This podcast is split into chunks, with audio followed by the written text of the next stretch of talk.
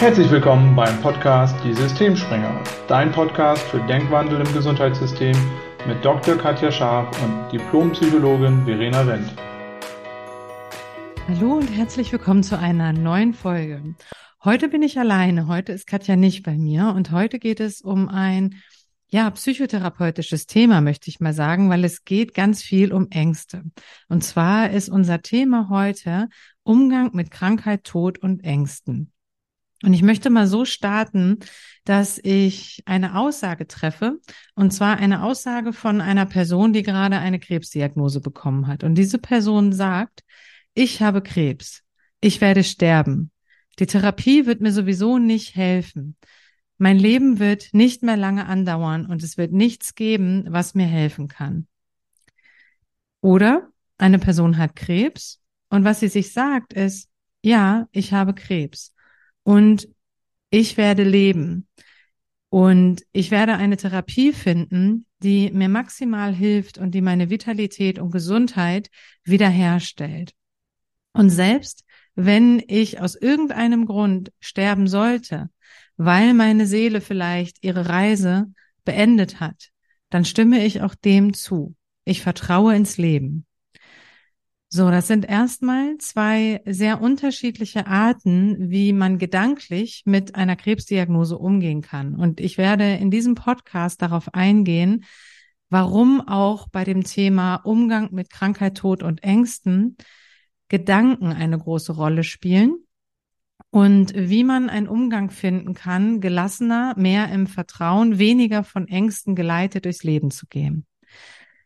Zuerst einmal möchte ich ganz gerne loswerden, dass als Verhaltenstherapeutin gesprochen, ich ähm, die Auffassung habe, dass in der Therapie wenn es um konkrete Ängste geht, wie zum Beispiel Panikattacken oder spezifische Phobien wie die, äh, die Angst vor Spinnen, die Angst vor Höhen, die Angst vor Flügen oder ähnlichem, genauso wie bei der sozialen Phobie oder bei Zwängen, wenn es um solche Störungsbilder geht, wo es ganz klare Ängste gibt, die sich zwar ein bisschen unterschiedlich äußern, aber wo letztendlich ähm, immer dasselbe passiert. Die Menschen haben Angst vor etwas, sie vermeiden das, bevor sie Angst haben. Und die Angst wird stärker gibt es ganz klare Leitlinien, wie es so schön heißt, wie wir da psychotherapeutisch vorgehen können, damit die Ängste reduziert werden. Bei Panikattacken ist das zum Beispiel so, da hat man kurze Episoden, also jeder, der mal eine Panikattacke hatte, wird jetzt aufschreien und sagen, was, kurz, die sind nicht kurz.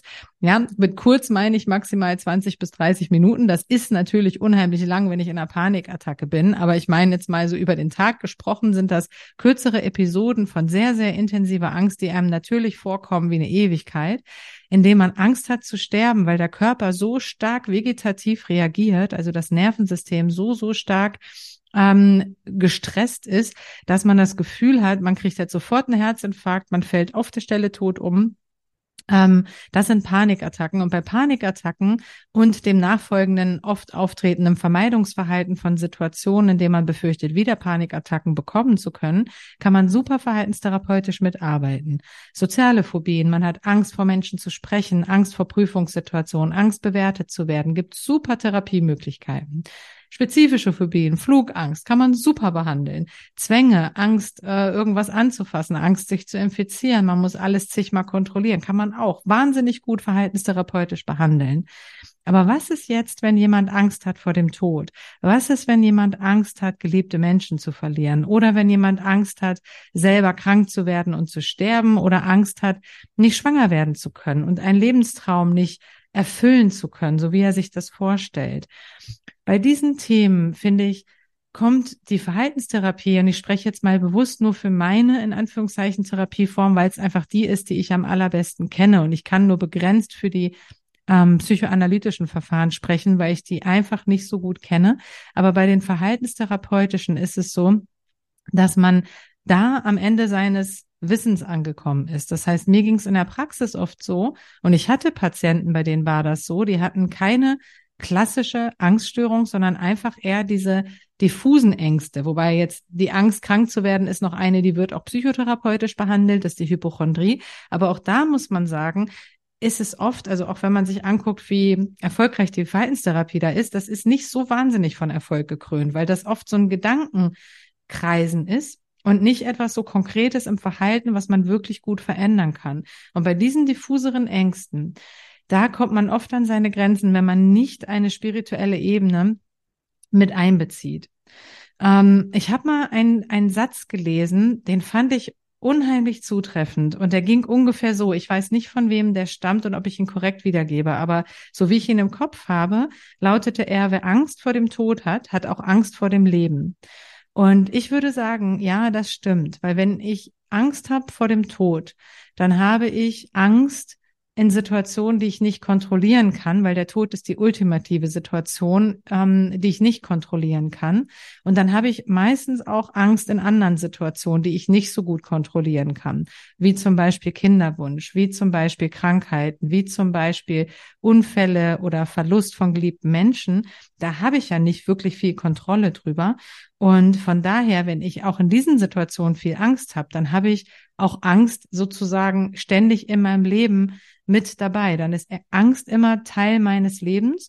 Und wenn das der Fall ist, dann kann ich nicht so voll ausschwingen, wie ich das im Vertrauen könnte. Dann habe ich Angst, zum Beispiel Neues auszuprobieren. Dann habe ich vielleicht Angst zu reisen, unbekannte Dinge zu ergründen. Dann habe ich Angst, eine neue Sportart auszuprobieren weil ich ja scheitern könnte oder weil ich was falsch machen könnte oder weil mein, weiß Gott, mir irgendwas passieren könnte, wenn es vielleicht gefährlich ist.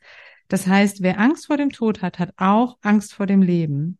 Und jetzt ist so die Frage, wie kommt man da raus? Wie kann man da anders mit umgehen? Und ich muss sagen, für mich persönlich war es so, dass ich in meiner psychotherapeutischen Ausbildung da wenig mit an die Hand bekommen habe, was mir geholfen hat, weder persönlich noch in der Praxis.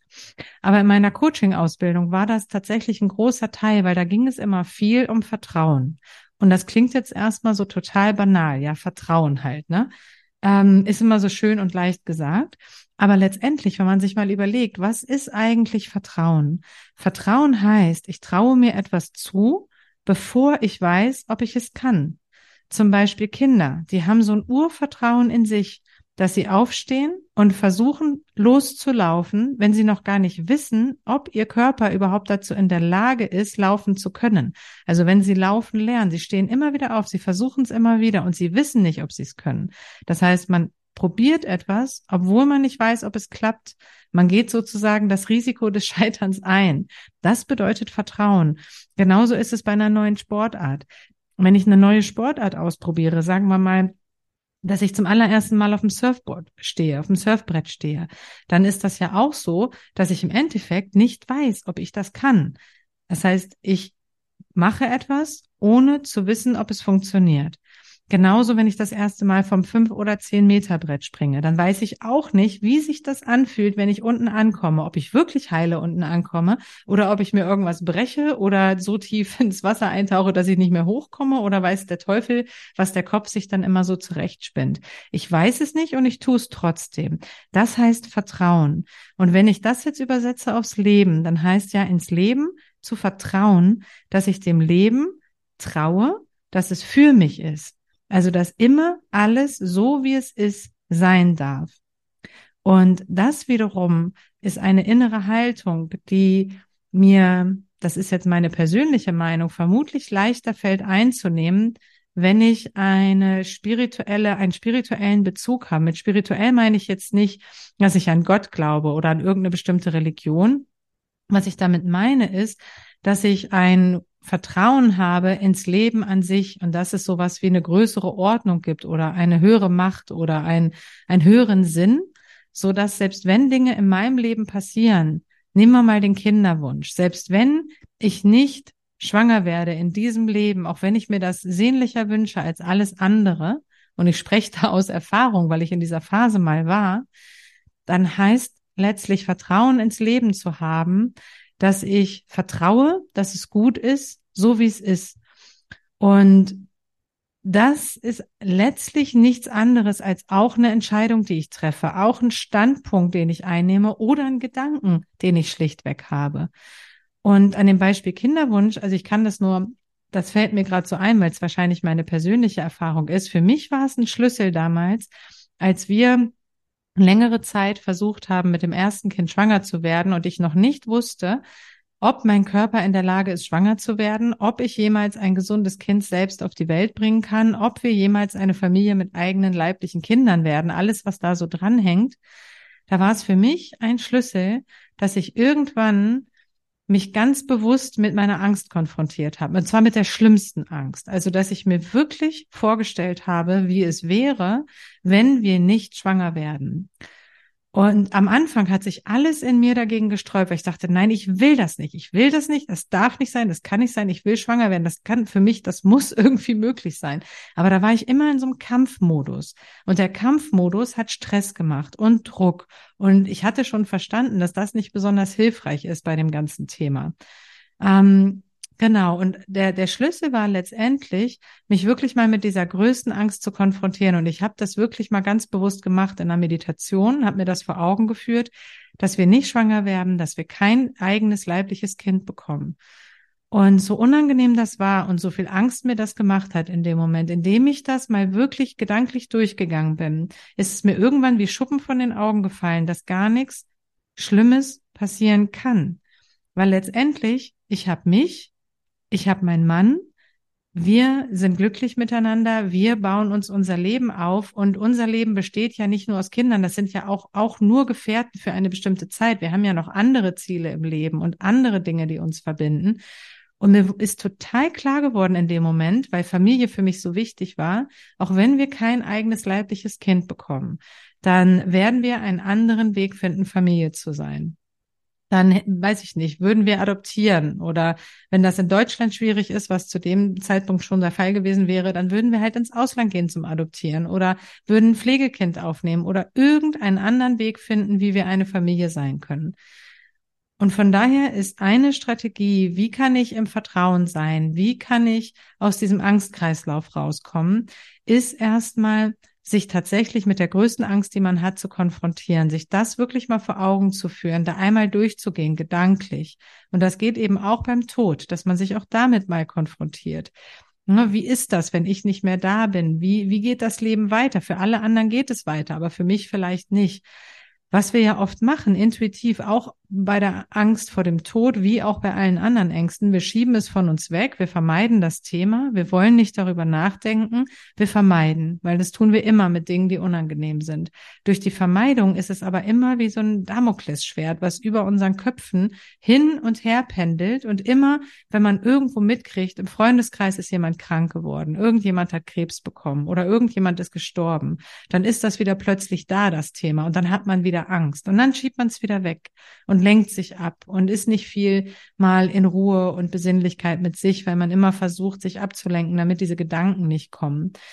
Und um da rauszukommen, braucht es wirklich eine Bewusstheit, dass man sagt, okay, ich setze mich jetzt mit meinen größten Ängsten auseinander. Ich gehe da durch und dann gucke ich, und was ist dann? Was bleibt dann über? Und bei der Angst vorm Tod, was dann überbleiben kann, ist zum Beispiel sowas wie eine Zustimmung, dass es okay ist, so wie es ist, weil letztendlich, und da sind wir wieder bei der spirituellen Ebene, wenn wir alle hier auf dieser Erde sind, um Erfahrungen zu machen, wenn man sich auf den Standpunkt stellt, dass es einen höheren Sinn gibt, also dass es eine Seelenebene gibt, die unsterblich ist, und ich weiß, das ist jetzt etwas, das hat mit Glauben zu tun, nicht mit Wissenschaft. Aber wie gesagt, ich glaube, dass die Psychotherapie an der Stelle mit ihren Lehrmethoden auch nicht weiterkommt. Also braucht es einen spirituellen Ansatz, wenn wir uns mit diesen Fragen auseinandersetzen.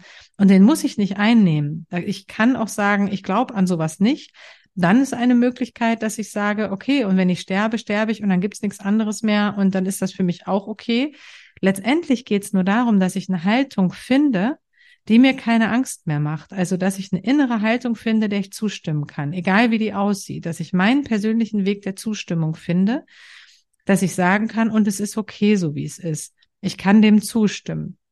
Weil dann bin ich raus aus der Angst. Und ich finde das so eindrucksvoll, wenn Menschen die Krebserkrankungen überstanden haben, dass und ich habe das schon wahnsinnig oft gehört, dass die sind ja oft wirklich mit dem Thema Tod dann einmal richtig heftig konfrontiert und gehen durch diese Angst durch und sagen dann ganz oft, dass sie irgendwann wie befreit sind, weil sie keine Angst mehr haben vor dem Tod. Und dann kommt erst der Punkt, dass sie das Leben so richtig genießen können, dass sie so richtig sich nochmal neu ausrichten und überlegen, was mache ich jetzt eigentlich mit diesem Leben?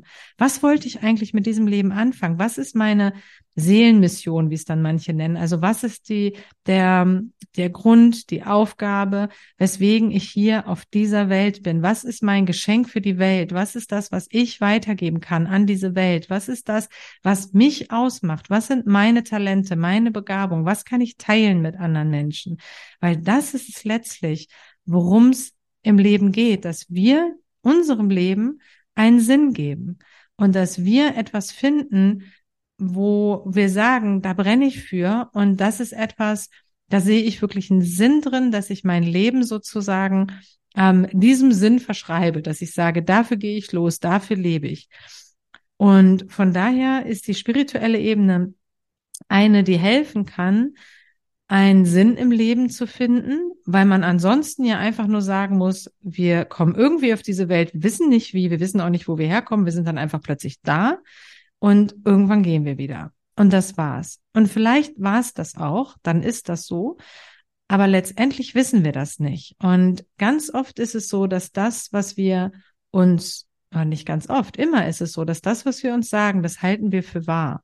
Und ich kann durchs Leben gehen und da kommen wir wieder zu den Aussagen zu Beginn dieses Podcasts. Ich kann durchs Leben gehen und mir ständig erzählen, dass es nicht sicher ist und dass das Leben irgendwann vorbei ist und dass das ganz schrecklich ist und dass man ganz viel Angst haben muss, weil es können so viele schlimme Sachen passieren. Und gerade jetzt in der Zeit, in der wir leben, mit vielen Bedrohungen, die vor 30 Jahren auch nicht in der Form da waren, wie die Klimakrise, wie der Krieg in Europa, ich kann durchs Leben gehen in ständiger Angst und die Gedanken, die ich habe, tragen maßgeblich dazu bei. Oder ich kann durchs Leben gehen und mich auf den Standpunkt stellen, dass alles im Leben für mich ist und dass ich für mich einen Sinn in meinem Leben sehe, dem ich mein Leben gebe, wo ich sage, dafür bin ich hier, das ist das, was ich vorhabe, das ist das, was ich möchte in meinem Leben, sei es Reisen, sei es berufliche Verwirklichung, sei es Partnerschaft leben, Kinder großziehen, oder ein Misch aus dem allem. Und dass ich Vertrauen habe ins Leben und Vertrauen in die Dinge so, wie sie sind. Das ist letztlich, so platt wie das klingt, ein Standpunkt, den ich einnehme oder anders gesagt ein Gedanke, den ich habe oder mehrere Gedanken, die ich habe. Und das ist erstmal mir ganz wichtig in diesem Podcast, ähm, dass du das mitnimmst, dass es letztendlich eine Geschichte ist, die du dir erzählst. Und Katja sagt immer so schön, sie ist ja sehr spirituell und hat überhaupt keine Angst vor dem Tod. Und sie sagt immer, ja, ich weiß ja nicht, was nach dem Tod passiert. Aber ganz ehrlich, also wenn ich mich auf den Standpunkt stelle, dass ich eine Seele habe, die unsterblich ist und dass meine Seele eine Aufgabe hat und diese Aufgabe in diesem Leben erfüllt, dann ist das für mich ein Gedanke, der mir ganz viel inneren Frieden schenkt. Also denke ich den. Warum sollte ich denn dann denken, dass es scheiße ist, dass ich irgendwann sterbe und dass das Leben überhaupt keinen Sinn macht, weil wir alle irgendwann sterben? Das sind ja Gedanken, die mir Angst machen. Die will ich ja nicht. Ich will ja mein Leben genießen. Letztendlich kommt es darauf immer wieder zurück. Und ich glaube, nach allem, was ich persönlich erfahren habe und auch in meiner jetzt 15-jährigen fast psychotherapeutischen Erfahrung, das ganz viel Übungssache ist. Und vielleicht bist du im Moment noch ganz weit weg. Und glaub mir, ich war auch mal ganz weit weg von Vertrauen. Ich war auch mal viel, viel mehr mit Angst und Mangel und allem Möglichen, was damit verbunden ist, unterwegs. Und ich bin es heute auch sehr viel weniger. Aber das war auch sehr, sehr harte mentale innere Arbeit. Es geht nicht von alleine. Wenn du so weitermachst wie bisher, wirst du auch dieselben Ergebnisse haben.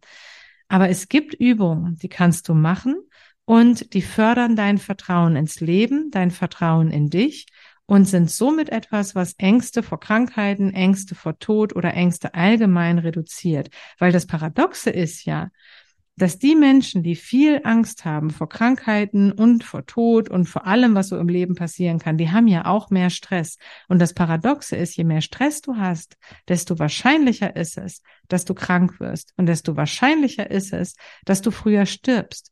Weil viele dieser Krankheiten, die mit Stress zusammenhängen, wie zum Beispiel Krebs, nicht nur, aber auch, andere Erkrankungen wie Autoimmunerkrankungen reduzieren deine Wahrscheinlichkeit, lange zu leben. Das ist das Paradoxe. Und von daher lohnt es sich, dagegen anzugehen. Und abgesehen davon lohnt es sich dafür, dass du wirklich ein erfülltes Leben führst, weil in Angst ist das nicht möglich. Fülle und Mangel sind wie zwei, zwei unterschiedliche Pole. Du kannst nicht beides gleichzeitig haben. Du kannst nicht total in Fülle sein und hast gleichzeitig Mangel. Du kannst auch nicht komplett im Mangel sein und gleichzeitig erfüllt. Das heißt, du wählst entweder mehr im Mangel zu sein oder mehr in der Fülle zu sein. Und ich sagte jetzt zum Schluss noch ein paar Übungen, wie du mehr in die Fülle kommen kannst und somit auch mehr ins Vertrauen und somit etwas hast, was du deinen Ängsten entgegensetzen kannst. Eine Übung ist Dankbarkeit. Auch wieder, es klingt so simpel, aber es funktioniert. Warum funktioniert es? Weil ganz ehrlich, das Problem ist ja nicht, dass wir nichts haben, wofür wir dankbar sein könnten. Ganz oft ist es so, dass uns die Dinge nur erst dann auffallen, wenn wir sie verlieren. Wir haben den Fokus nicht auf den Dingen, die gut laufen.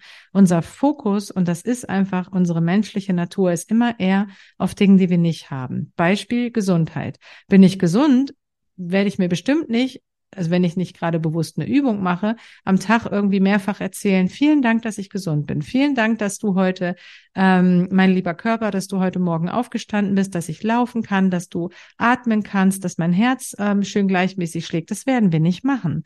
Das ist selbstverständlich. Ja, dann frag mal jemanden, der einen Herzinfarkt hatte. Frag mal jemanden, der einen Unfall hatte und im Rollstuhl sitzt. Frag mal, ob es dann noch selbstverständlich ist. Das ist es nicht.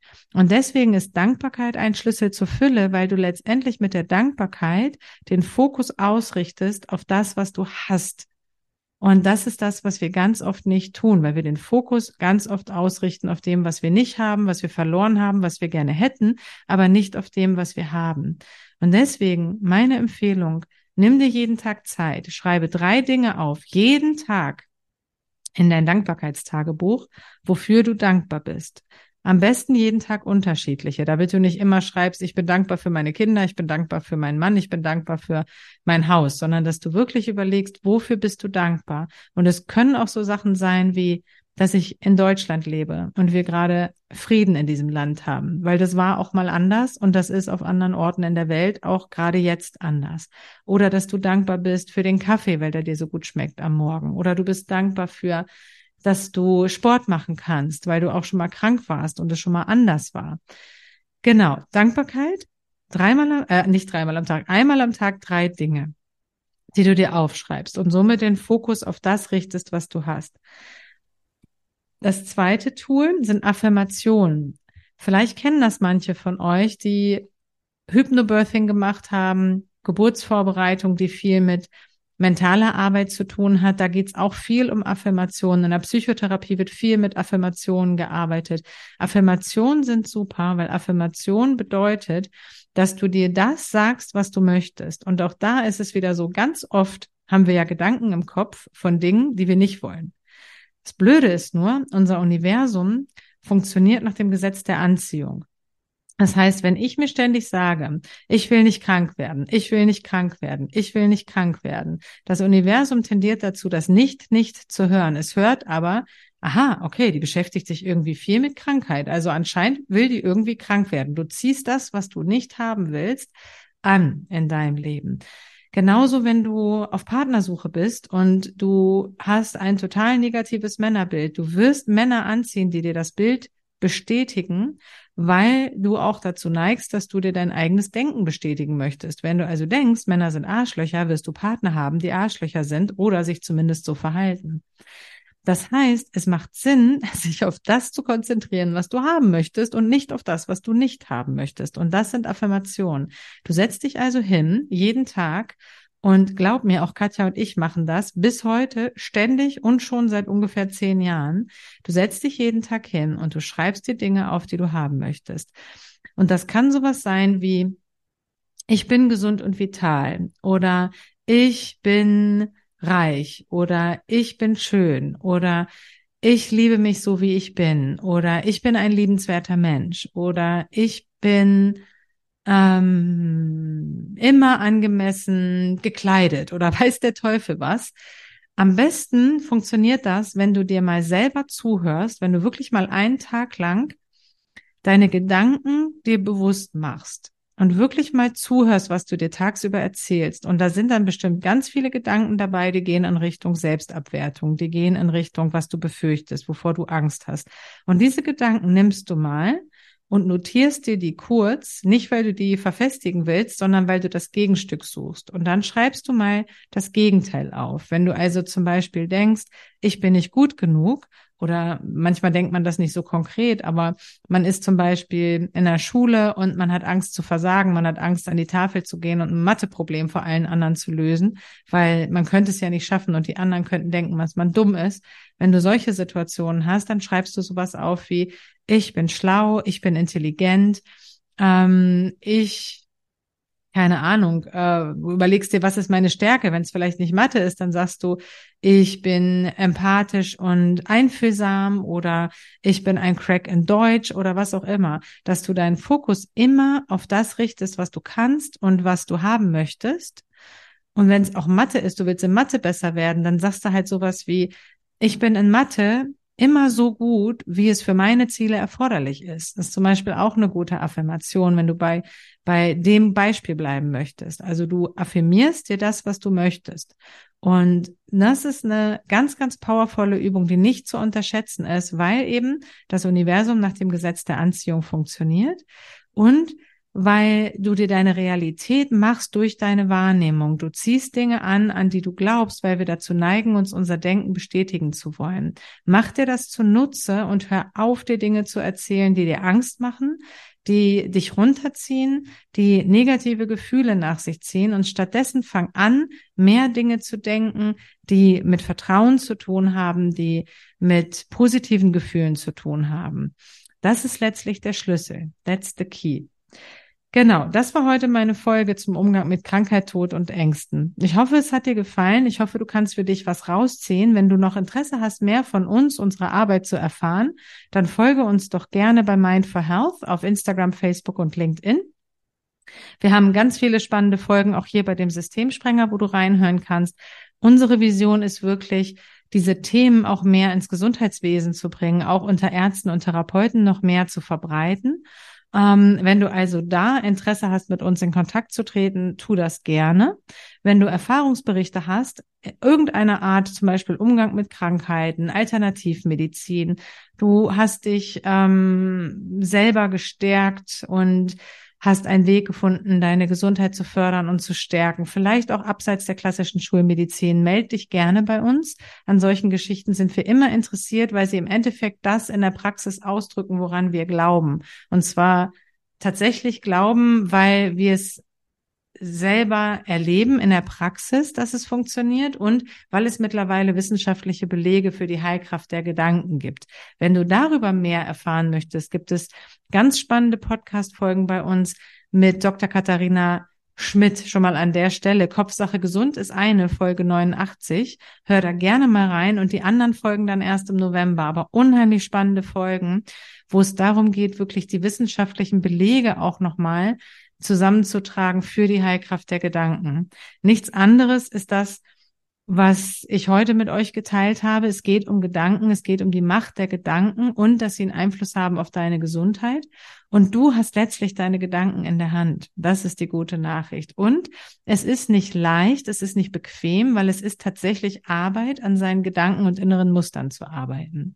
Aber es geht, es funktioniert und dazu laden wir dich ein. Also vielen Dank fürs Zuhören. Und wenn du natürlich Unterstützung brauchst und merkst, du kommst alleine nicht weiter, dann melde dich auch gerne bei uns, weil dazu haben wir ja unsere Kurse entwickelt. Vielen, vielen Dank und ich freue mich aufs nächste Mal. Bis dann. Ciao.